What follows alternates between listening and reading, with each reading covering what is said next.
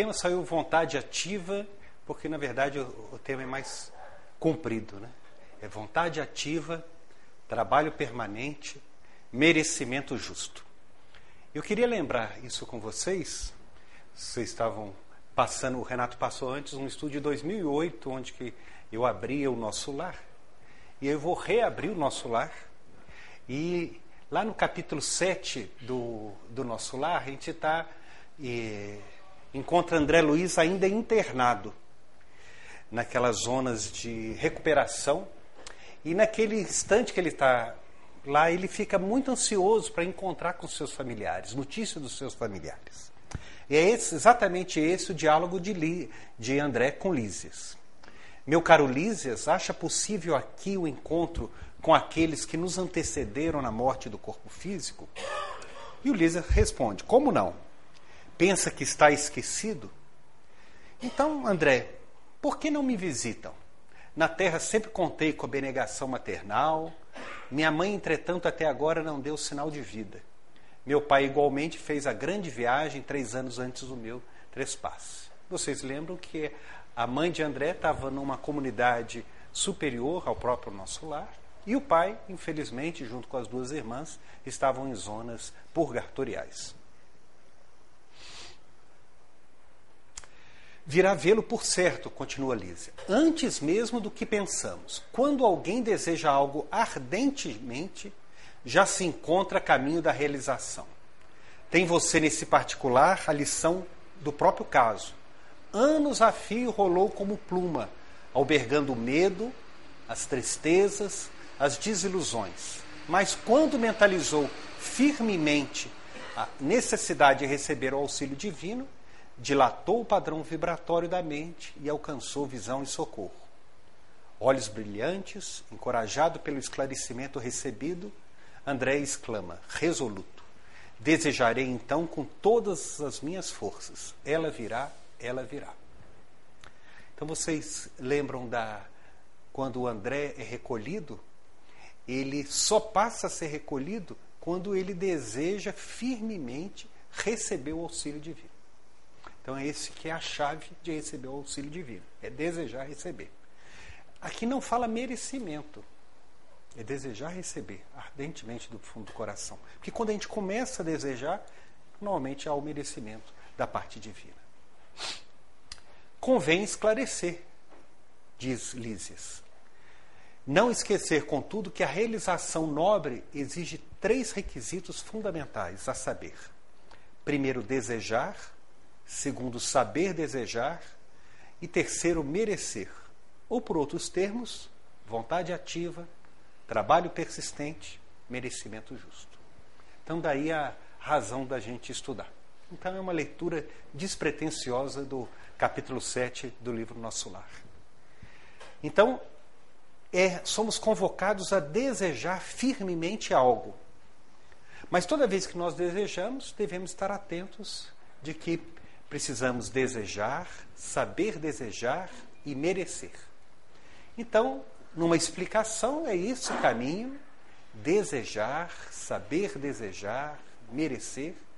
Ou na explicação de Lísias, vontade ativa, trabalho persistente, merecimento justo. É isso que nós vamos conversar.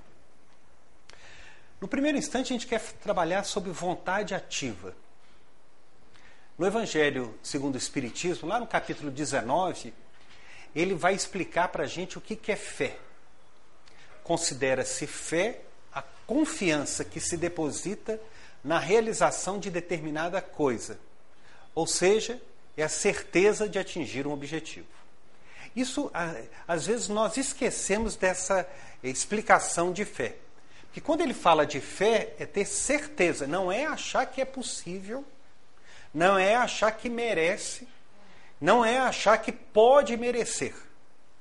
Então, fé é a confiança, a certeza de atingir um objetivo. Então, eu acho que talvez esse é um primeiro caminho para a gente trabalhar em questão de fé. Quando a gente fala que a pessoa tem fé, ela tem confiança.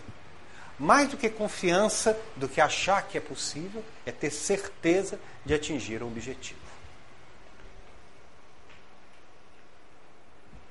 E aí ele vai explicar uma outra coisa para a gente, lá no capítulo 19, no item 12. A fé é um sentimento inato no homem, da sua destinação. É. Tudo bem? Uhum. É a consciência das prodigiosas faculdades que traz em germe no íntimo.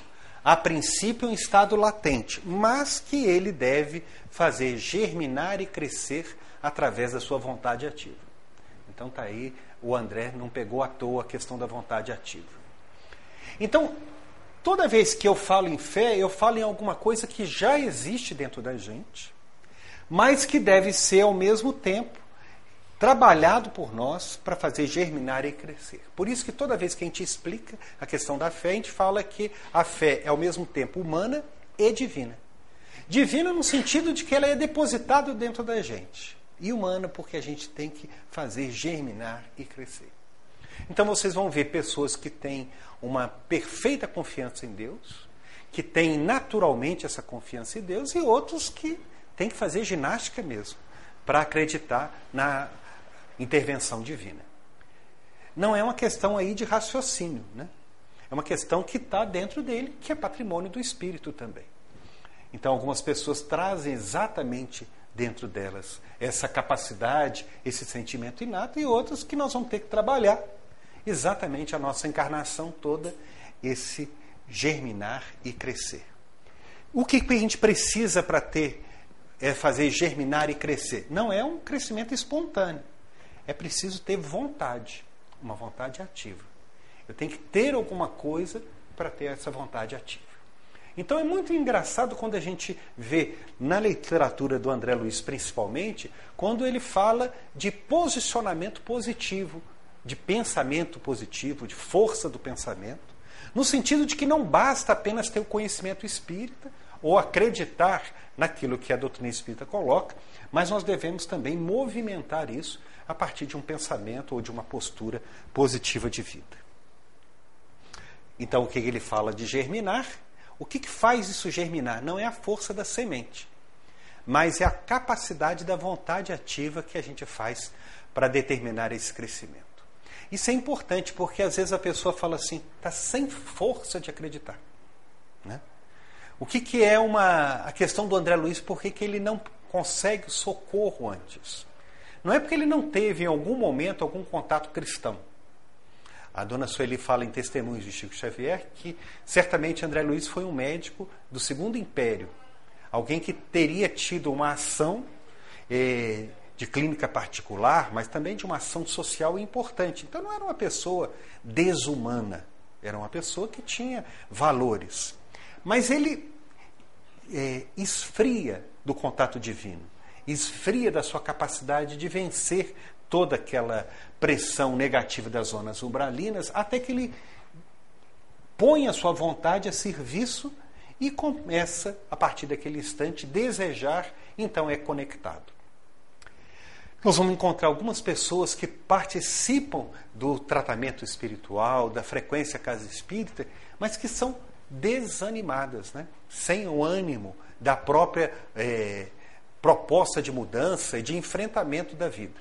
E o que, que a gente precisa trabalhar? É exatamente essa vontade ativa. Claro que a gente dá conhecimento, claro que a gente dá recursos magnéticos espirituais, claro que a gente dá uma convivência, porque quando a gente frequenta uma casa espírita ou frequenta qualquer serviço religioso, eu estabeleço parâmetros para as pessoas que são parâmetros saudáveis. Convivências de pessoas que têm pensamento positivo, que são pessoas altruístas, pessoas que privilegiam a saúde. Então, há uma estratégia. Mas a gente precisa também uma participação da própria pessoa. Senão, ela não se, ela não sai dessa força de germe. Então aí não é a questão da semente, que é a fé inata. É a questão da participação individual para confiar e crer. Acredito também que essa questão de confiança e crer é alguma coisa é, que é diferente de algo mental, é algo mais de sentimento, de crença mesmo, de valores íntimos a partir do nosso coração.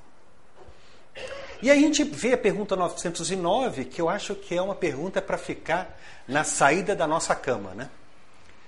Pode o homem, pelos seus esforços, vencer as más inclinações? Então, eu acho que essa é uma pergunta para ficar ali, na primeira para a gente avaliar durante o dia. Né? A resposta dos espíritos, ela é perturbadora, né? Sim, frequentemente fazendo esforços muito insignificantes. Não é redundância, nem erro de tradução, não. Não é só insignificante, é muito insignificante. Quão pouco dentro de vós fazem esforços. Então, onde que a gente vai trabalhar na vontade ativa? Exatamente trabalhando para que a gente possa vencer esse atrito que parece ser muito grande nas tomadas de decisão do dia a dia. Por isso que é dado o dia. Né? A cada novo dia, um novo programa. A cada nova oportunidade, um novo desenho é, de reencarnação. Então a gente está é, tá acostumado com a reencarnação de Segismundo lá no Missionários da Luz, consegue ver lá nos Missionários da Luz os engenheiros reencarnacionistas, aqueles que programam a reencarnação. Então fica com uma impressão de que a encarnação ela é dada como um programa único e que não é flexível. Então a gente quando muda alguma coisa na vida, enfim, será que tem plano B, plano C? Na verdade, ele tem 365 programas por ano. Quantos anos a gente tiver. Porque a cada dia faz um novo programa para a gente. O que, que, a gente precisa ter? Exatamente é, buscar com que os nossos esforços né, modifiquem e trabalhem na questão da vontade. Essa vontade aí que é o, o grande segredo aí das nossas participações da nossa vida. Lá no Pensamento e Vida tem o capítulo que a gente passa sempre nele. Né? A, a edição mais moderna do Pensamento e Vida é um livro grande, então parece que é alguma coisa maior. O, o livro é, antigo, ele era mais despretensioso, porque era um livro muito pequenininho, a gente ia para ele achando que não tinha muita coisa, isso surpreendia. Né? No capítulo da vontade, ele vai falar que o cérebro como umas, aqueles gabinetes, né? são os departamentos e os gabinetes. Né? Então ele fala assim: comparemos a mente humana, espelho vivo da consciência lúcida. Então, Prestem atenção de que as palavras de Emmanuel elas não têm, é, elas não são colocadas sem sentido. Quando ele fala que a mente é espelho da consciência lúcida, de que ela reflete aquilo que a consciência lúcida determina.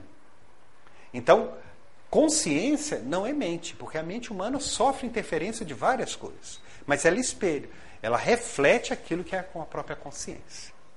Há um grande escritório subdividido em diversas seções de serviço, diz Emmanuel. Possuímos o departamento de desejo, do desejo, que operam os propósitos, as aspirações, acalentando o estímulo ao trabalho. O departamento da inteligência, dilatando os patrimônios da evolução e da cultura. O departamento da imaginação, amealhando as riquezas do ideal e da sensibilidade departamento da memória, arquivando as súmulas da experiência, e outros departamentos que definem os investimentos da alma. Acima de todos, porém, surge o gabinete da vontade. A vontade é a gerência esclarecida e vigilante, governando todos os setores da ação mental. Então, o que movimenta as ações mentais? É a vontade. Então, porque se eu deixar só o desejo governar, se eu deixar só a inteligência governar, só a imaginação, a memória, nós podemos até nos perder em termos de encarnação. Considerando como cérebro, né, que é diferente de mente, né, porque cérebro é um outro patrimônio, que é um patrimônio materializado, nós vamos saber que a gente não controla o nosso próprio cérebro. Isso é bom quando a gente começa a fazer prece, né? Falei assim, agora vocês vão ficar todos sem pensar nas coisas que aconteceu no dia, não é isso? É a mesma coisa para falar para a gente pensar, né? Que a gente, na hora que a gente fala para não pensar, aí que a gente pensa, não é isso? Independente da vontade, né? Quando a gente fala de determinada coisa, quando eu falo de desejo, cada um pode ter pensar no desejo que quiser. Desejo numa comida, desejo de viajar, desejo de alguma coisa. Porque o cérebro ele faz conexões sem a nossa governança.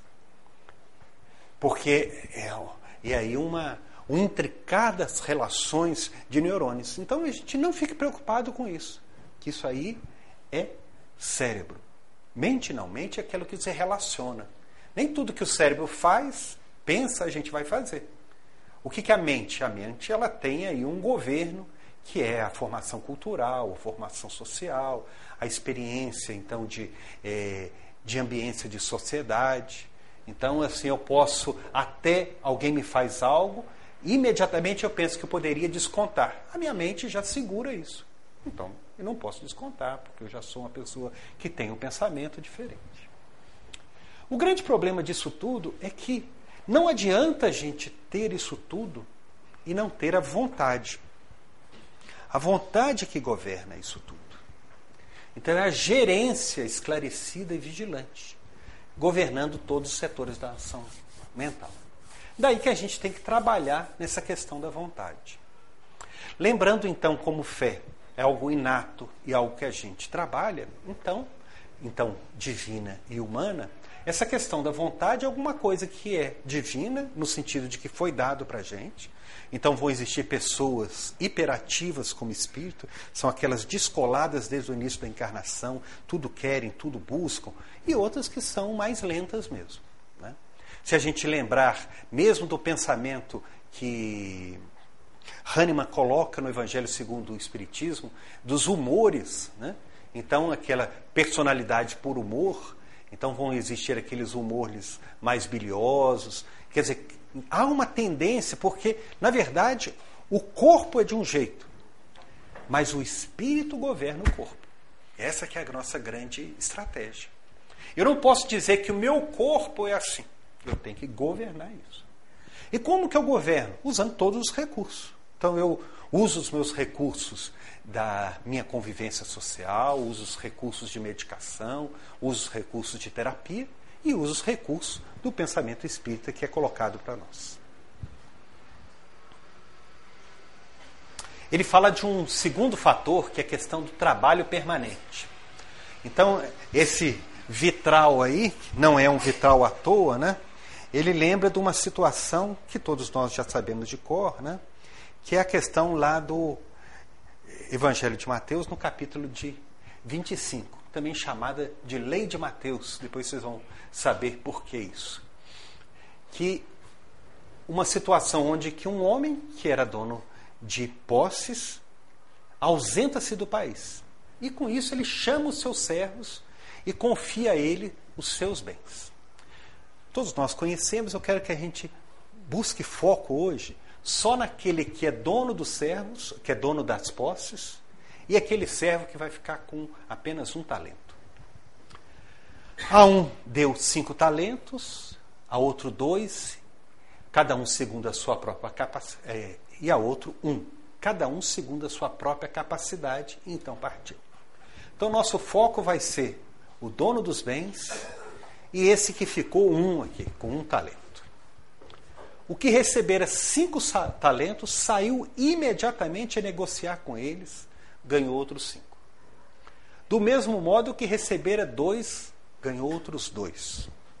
Mas o que recebera um, saindo, abriu uma cova e escondeu o dinheiro do seu senhor. Depois de muito tempo, voltou o senhor daqueles servos e ajustou conta com eles. Então, aproximando-se do que recebera cinco talentos, entregou outros cinco, e aí a, a frase que fica para a gente como é, bem clara, né? Senhor, confiaste-me cinco talentos, eis aqui outros cinco talentos. Muito bem, servo bom e fiel, foste fiel no pouco, sobre o muito te colocarei. Entra no gozo do teu Senhor. A mesma coisa ele fala com dois talentos, Aqui tem os outros dois.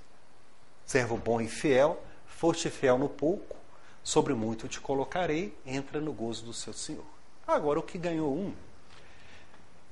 Disse: Senhor, sabendo que és homem severo que ceifas onde não semeaste e ajuntas onde não espalhaste, receoso, escondi na terra o teu talento, e aqui tem o que é seu. Respondeu-lhe, porém, servo mau e negligente. Sabias que ceifo onde não semeei e ajunto não, onde não espalhei? Cumpria, portanto, que entregaste o meu dinheiro aos banqueiros e ao voltar receberia com juros o que é meu. Tirai-lhe, pois, o talento, dai o que tem dez. Porque todo aquele que se lhe dará, terá em abundância, mas o que não tem, até o que lhe será tirado. E o servo inútil lançai-o para fora nas trevas, e ali haverá choro e ranger de dentes. Vocês vão ver em ciência, é, em algumas práticas de distribuição de, é, de prerrogativas, principalmente em recursos de bolsas, de, de tarefas, de oportunidades, chamado essa parábola de lei de Mateus. Quem tem muito, ganha mais. Então, quem tem mais capacidade é aquele que vai sempre receber mais. Aquele que tem pouca capacidade ganha menos. Essa é a lei de Mateus. O que vocês acham desse senhor das terras?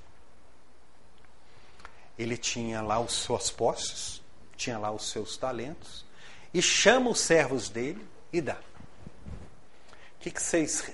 Qual que é a característica que lhes parece desse, desse senhor? Imprevidente? Alguém que desconhece os seus empregados? É alguém que tem uma, uma percepção errada das pessoas? Foi uma pergunta? Qual que é o perfil desse? É alguém que se enganou com, com esses servos? Eu acho que ele deu oportunidade para todos eles. Ele dá oportunidade, né? Mas ele, assim, na verdade, ele confia, né, Gerson? No sentido. É, quando você dá alguma coisa, é, ele chama o seu servo, ele confia, ele tem certeza de que a pessoa ele entende a pessoa.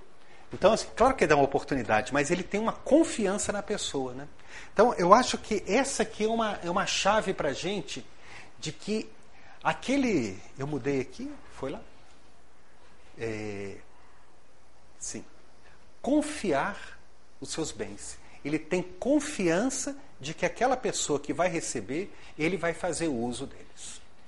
Então, às vezes a gente, quando olha a parábola dos talentos, a gente reconhece que a gente pensa de que aquele senhor é uma pessoa desatenta, que ele entrega talentos para quem não tem capacidade.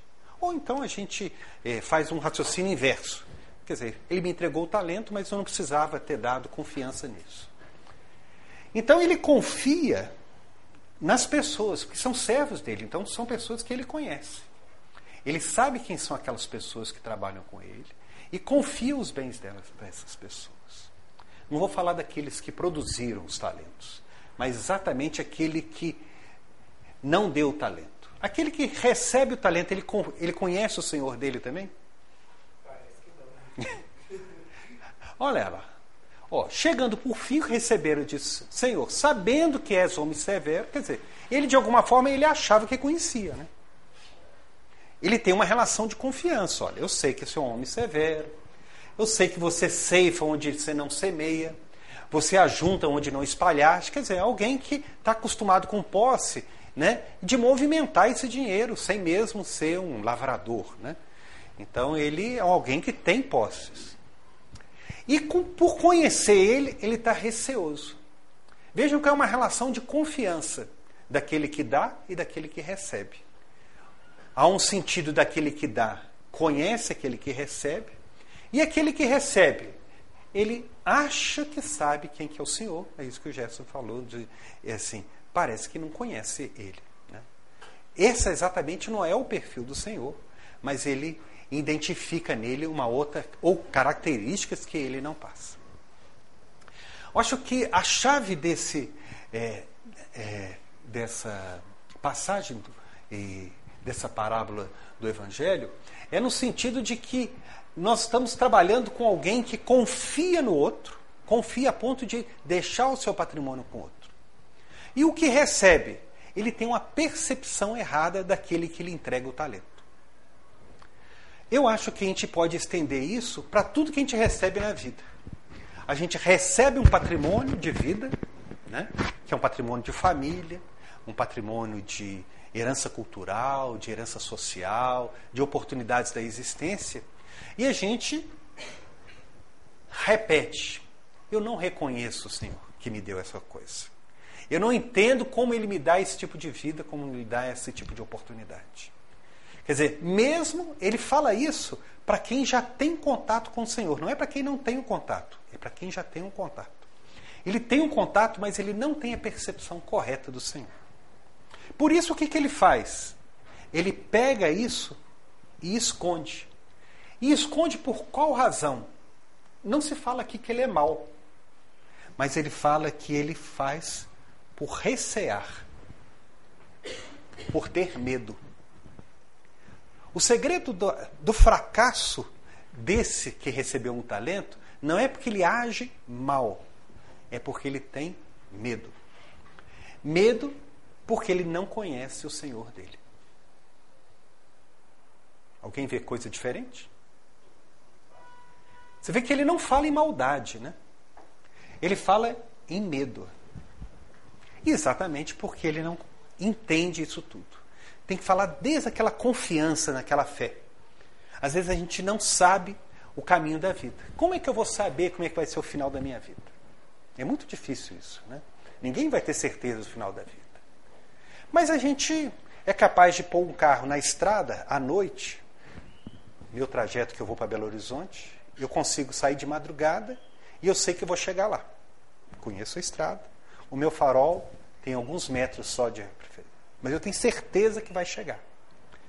Então, o segredo não é saber exatamente qual é o final, mas é confiar que nós estamos na estrada correta. É lá o segredo de João Batista, né? É aquele que veio né? É, endireitar as veredas e preparar o caminho. Né? A função de João Batista. Tanto é que a, a gente fala que para entender Jesus a gente tem que entender João Batista primeiro. Né? Que a função de João Batista é endireitar as veredas e preparar o caminho. Veredas no plural, que são as trilhas de cada um de nós. E o caminho único, que é o caminho de Jesus. Lá no Fonte Viva a gente vê então essa grande razão do insucesso do daquele que recebeu um talento e que vai ser também um insucesso de muitos de nós. O ter medo de trabalhar, o ter medo de servir, o ter medo de fazer amigos, o ter medo de desapontar, o ter medo de sofrer, o medo de incompreensão, o medo de alegria, o medo de dor. Então a gente não consegue produzir porque a gente tem medo. Lá nos Mensageiros ele fala de uma médium é, que havia sido preparada para reencarnar com a tarefa de mediunidade e fracassa é, na sua mediunidade. Razão, medo. Ela tinha medo de tudo: medo dos espíritos, medo da reunião mediúnica, medo dos companheiros. Então, ela, por desconfiança e por medo, ela não frequentou, não participou. E ela chega no plano espiritual como um fracasso. Então, vejam como que é a postura. Eu falei que não ia dizer, mas acabei, estou voltando, né? É, daquele que recebe cinco talentos. Saiu imediatamente a negociar com eles. Então, algumas pessoas têm esse potencial, são extremamente positivas, extremamente ativas, extremamente capazes. Você pode colocar a maior dificuldade que as pessoas estão colocando e outras não, outras receiam. Renato, é, voltou. Então, outras pessoas, o que, que elas fazem? Elas até são tementes ao Senhor mas faz uma interpretação errada desse Senhor. É um, um Senhor punitivo, um Senhor severo, um Senhor que não compreende. Essa é uma postura que às vezes a gente até vê entremeada na doutrina espírita. Então a gente vê entremeada onde que as pessoas, olha, a questão de ação e reação. Né? Na reunião de Estado a gente é, fala sempre essa questão. A gente não pode esquecer que há sempre ação de, lei de ação e reação, mas há sobretudo lei de misericórdia dentro de nós. Porque se a gente for falar tanto de lei de ação e reação, não, há, não tem espaço para misericórdia. Né? Quer dizer, a presença de Deus junto conosco é sempre de misericórdia. Né? A gente tem uns discursos que às vezes são conflitantes dentro da gente. Né? É, às vezes a gente vê algumas pregações é, de outras religiões que atacam o pecado de toda forma. Atacam o pecado e o pecador. Depois, assim, onde que vai ter espaço para misericórdia? Não tem espaço para misericórdia. Nós já destruímos isso. É igual o companheiro no final da reunião aqui que vai chamar para o passe. E vai dizer o seguinte: aqueles que estiverem realmente necessitados, aqueles que estiverem realmente com dificuldade, quer dizer, parece que não está querendo dar o passe, né? né? Ou você tem que estar no CTI. Né? Da, quer dizer, nós temos que é, adaptar o nosso discurso. Então a gente precisa, eu acho, em questão do trabalho, é, do trabalho permanente, eu acho que o que nós precisamos não é ter medo de errar. Então, a função daquele que sai, ele sai depressa para poder trabalhar. A gente tem que perder o medo dos nossos fracassos, dos nossos insucessos.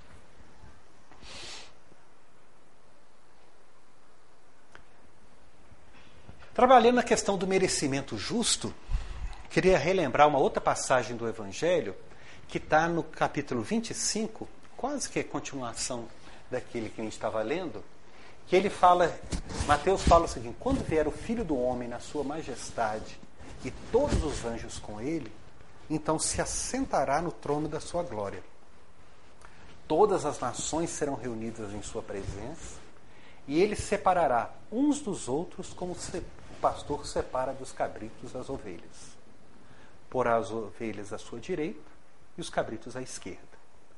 Então dirá o rei aos que estiverem à sua direita: Vinde, benditos de meu Pai, entrai na posse do reino que vos está preparado desde a fundação do mundo.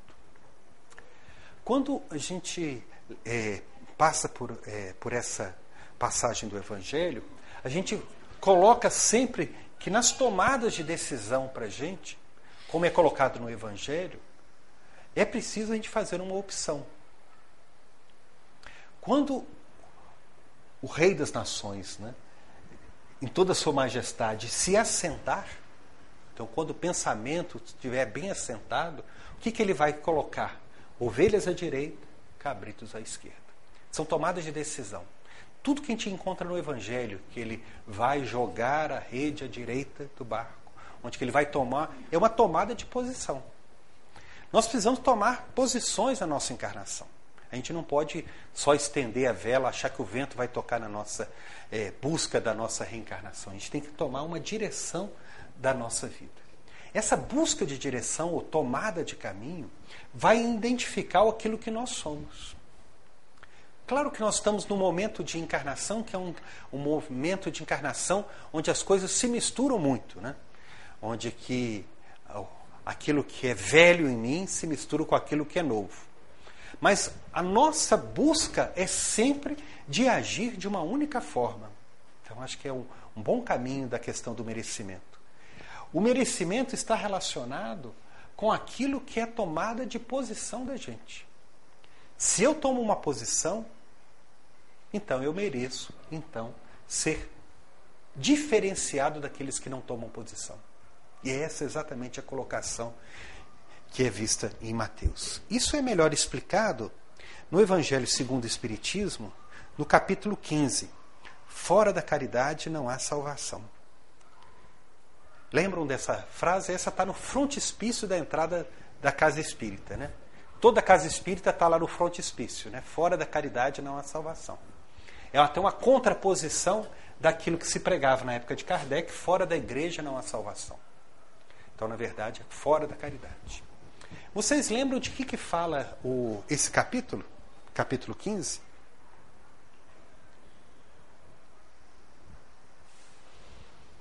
Que tem esse título? Fora da caridade na salvação? Esse capítulo não é não fala de caridade, ele fala de salvação. O objetivo desse capítulo não é falar de caridade, é falar de salvação. Por isso que os, os, cada um dos itens dos espíritos, eles vão, eles vão trabalhar a questão de salvação. Claro que Paulo, em duas mensagens, necessidade da caridade e fora da caridade não há salvação, ele coloca como meio de salvar a caridade. E isso também é bem colocado. Não é conhecimento.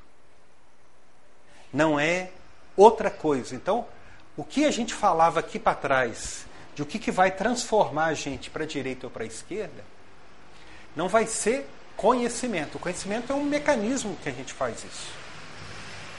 O que vai nos transformar é a questão da caridade. Mas a busca nossa do merecimento é questão de salvação. Para isso a gente trabalha basicamente nessa Instruções dos Espíritos, fora da caridade não há salvação, que é um texto do Paulo. E esse texto são poucos parágrafos que a gente quer trabalhar.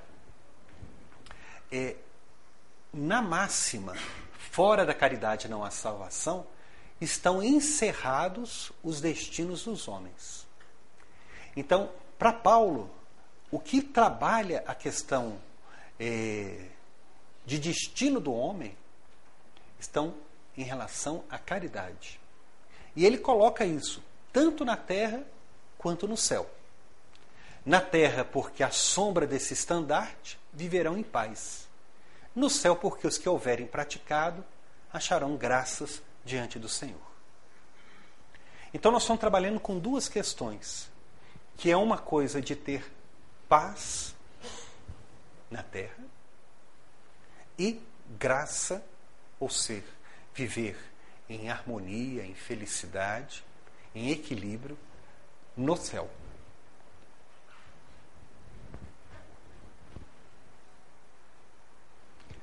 Ele coloca que a caridade é um facho celeste, é uma coluna luminosa que guia o homem no deserto da vida, encaminhando para a terra da promissão. Vejam que esse aí é o Paulo mesmo, aquele que era letrado em Velho Testamento. É aquele que sabia, então, todo o caminho que havia feito aqueles judeus em direção à terra prometida. E o que, que direcionava isso?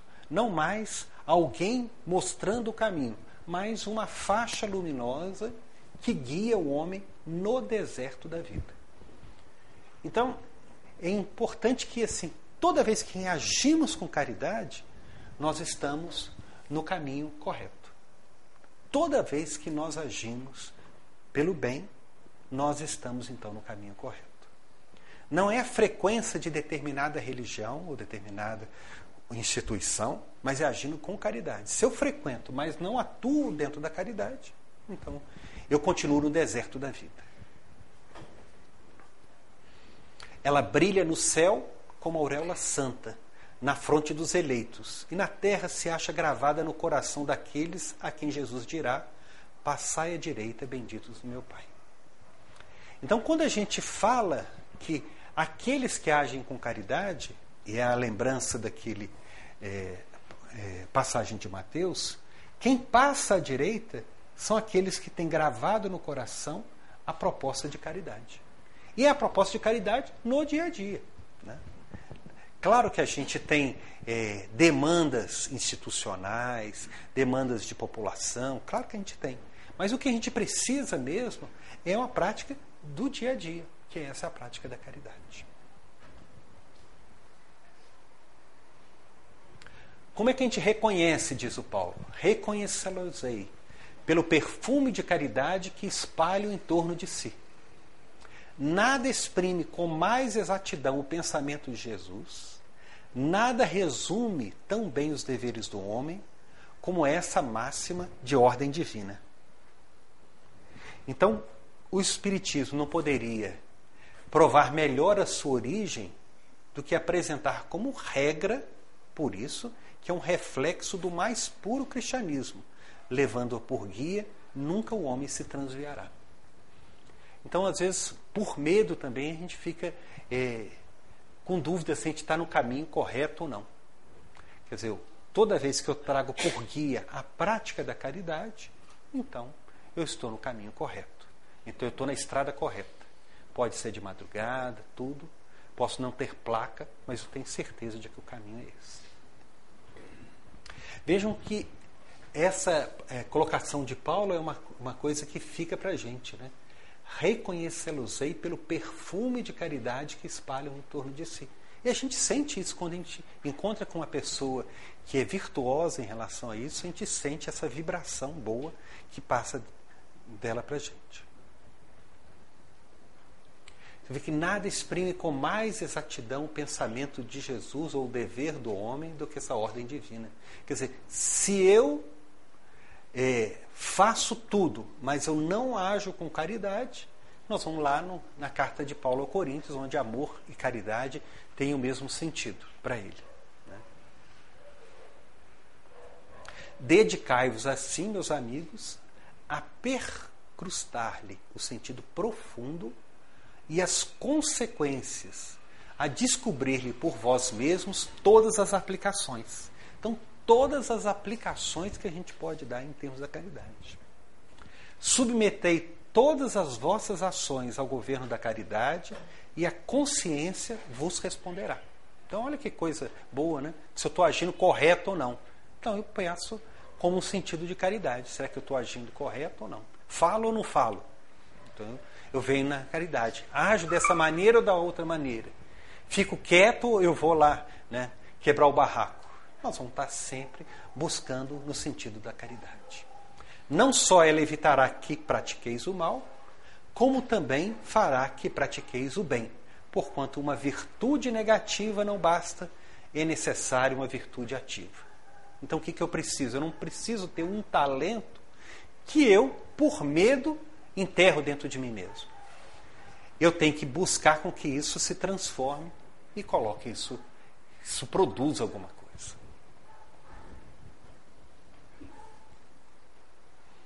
Para fazer o bem, é necessário sempre se tornar ação da vontade. Para se não praticar o mal, basta às vezes a inércia e a despreocupação. Então, muitas vezes a questão para fazer o bem, a gente precisa de ação. E para fazer o mal, às vezes, a inércia, a despreocupação. Agradecei a Deus o haver permitido que pudesses gozar a luz do Espiritismo. Não é que somente os que a possuem hajam de ser salvos, é que ajudando-vos a, a compreender os ensinos de Cristo, ela vos faz melhores cristãos. E ele termina dizendo que esforçai-vos, pois, para que os vossos irmãos, observando-vos, sejam induzidos a reconhecer que verdadeiro espírita e verdadeiro cristão são uma só e a mesma coisa, dado que todos quanto praticam caridade são discípulos de Jesus. Sem embargo da seita a que pertenço. Está lá no Evangelho. Você vê que a coisa ela é bem tranquila, né? Quando a gente busca lá nessa questão desses passos, vontade ativa é alguma coisa que nós já possuímos, que nós temos só implementar dentro da gente. O trabalho persistente a gente tem que evitar, sobretudo, o medo e partir. E o merecimento justo está intrinsecamente ligado com a prática da caridade, entendendo prática de caridade a prática do dia a dia. Claro que nós vamos ter instituições, nós vamos ter é, oportunidades, mas o que a gente fala de caridade é prática do dia a dia, com as oportunidades nossas de cada dia.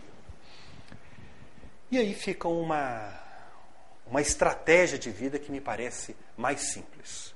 No entendimento de Lísias para André Luiz, eu acho que o seu caminho é um caminho que possa. É, é possível que demore um tempo, que é preciso que você entenda esses passos mas a gente vai conseguir, todos nós, chegarmos a um denominador comum. Bem, eu não sei, é assim, porque às vezes a gente é surpreendido por pessoas é, que é, não são sadias, é, se não sim, e dão exemplo para a gente, suportam muito da gente. É, Emmanuel tem um texto que ele fala é, a partir da frase é, tome a cruz e siga-me, ele fala que nós estamos vivendo um momento que algumas pessoas tomam a cruz, mas não querem seguir Jesus. E outros querem seguir Jesus, mas não quer tomar cruz. então, assim, é a turma assim, olha, nós estamos querendo assim, olha, sigo Jesus, mas assim, não vem com cruz, não, pelo amor de Deus. Então eu acho que na estratégia de encarnação que nós temos, todos nós vamos ser visitados por alguma forma, por alguma situação que não nos pareça normalidade. Então, às vezes, a falta de normalidade vai ser de saúde, às vezes deficiência de dinheiro, às vezes vai ser situações de oportunidade de encarnação por pouco tempo. Mas eu acho que todos esses, e a gente vê no nosso meio, pessoas que conseguiram dar exemplos de mesmo com ausência é, de oportunidades, é, de facilidades, conseguiram desbancar. Talvez nisso vale a pena a gente ver a biografia de certas pessoas. Então, quando a gente pega a biografia do Jesus Gonçalves, que era um ranceniano, e que desde as colônias de ranceniano ele é, consegue, então, dedicar e propagar a doutrina espírita. Renato tem umas palestras do Jerônimo Mendonça, que ele tinha uma é, deficiência, uma lesão neurológica que impossibilitava de ficar sentado, ele fazia a palestra deitado. Né? Se a gente ficar lembrando de Benedita Fernandes, para quem conhece a história dela, era uma paciente psiquiátrica do interior de São Paulo que não tinha hospital psiquiátrico para ela. Ela era presa em cela porque de tanto surto e depois do processo de desobsessão, ela cria instituições de amparo à criança e obsidiados no interior de São Paulo, a gente vê aí um exemplo de tudo que é tipo. Então eu acho que, assim, é, eu acho que esse tipo de argumento ele é mais rápido do que verdadeiro. Então é uma coisa que sai mais rápida. Eu acho que os exemplos que a gente tem na vida são exemplos de pessoas que, mesmo aqui, não é longe, exemplo aqui no nosso meio, de pessoas que se dedicaram e conseguiram vencer.